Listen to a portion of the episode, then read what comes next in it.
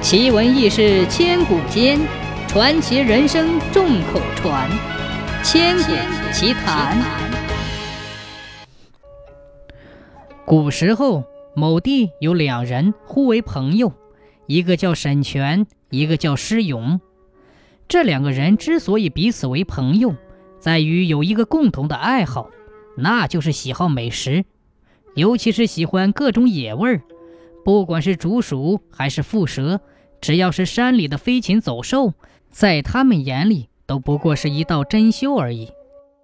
为了一饱口福，两人平日里四处游历，随身带着厨具，遇到野味儿就地起火下锅，美美吃上一顿，大呼快哉！有一次，两人结伴出游，来到某地，惊喜地发现这里的人不吃田鸡。田间地头有很多田鸡，个头大的不说，而且还非常容易捕捉。两人激动不已，立刻在这里租了一间房子居住下来。每天都会拿着麻袋到处抓田鸡，然后回家做成美味儿大吃一顿。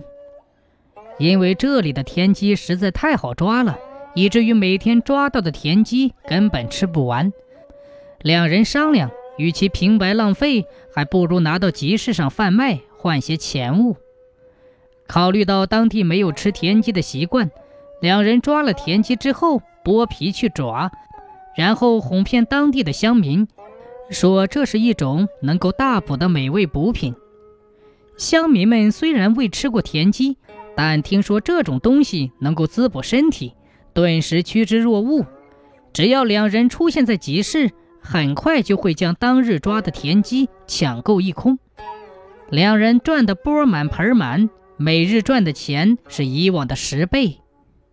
因为赚到了钱，两人抓田鸡更加卖力了，每天从早干到晚，很快将当地的田鸡一扫而空。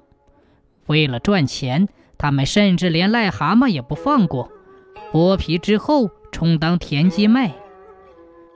这一天，有个白眉老和尚上门找他们，双手合十，念了声佛号，郑重地说道：“你们骗得了乡民，骗不了我。这哪里是什么田鸡，分明就是青蛙。你们把池塘里的青蛙都捕杀没了，残害灭绝天生之物，必然会招致报应的。”两人一听，不以为然。哎呀，我说大和尚，你说的轻巧，你不吃难道不准别人吃吗？大家享用这等美味，说起来还是我俩的功劳，哪里来的报应呢？哈哈哈！老和尚摇摇头，苦苦的劝说：“劝施主回头是岸，快快改行，还来得及赎罪，不然后果我就不敢保证了。”老和尚再三叮嘱两人，洗手不干。可两人赚了不少钱，哪里停得下来？根本就没有悔改的意思。老和尚走了之后，两人越想越不对头，认为和尚多管闲事，如果不好好的修理一顿，将来必定四处传播坏话，影响生意。于是他们抄起小刀，一起去追和尚。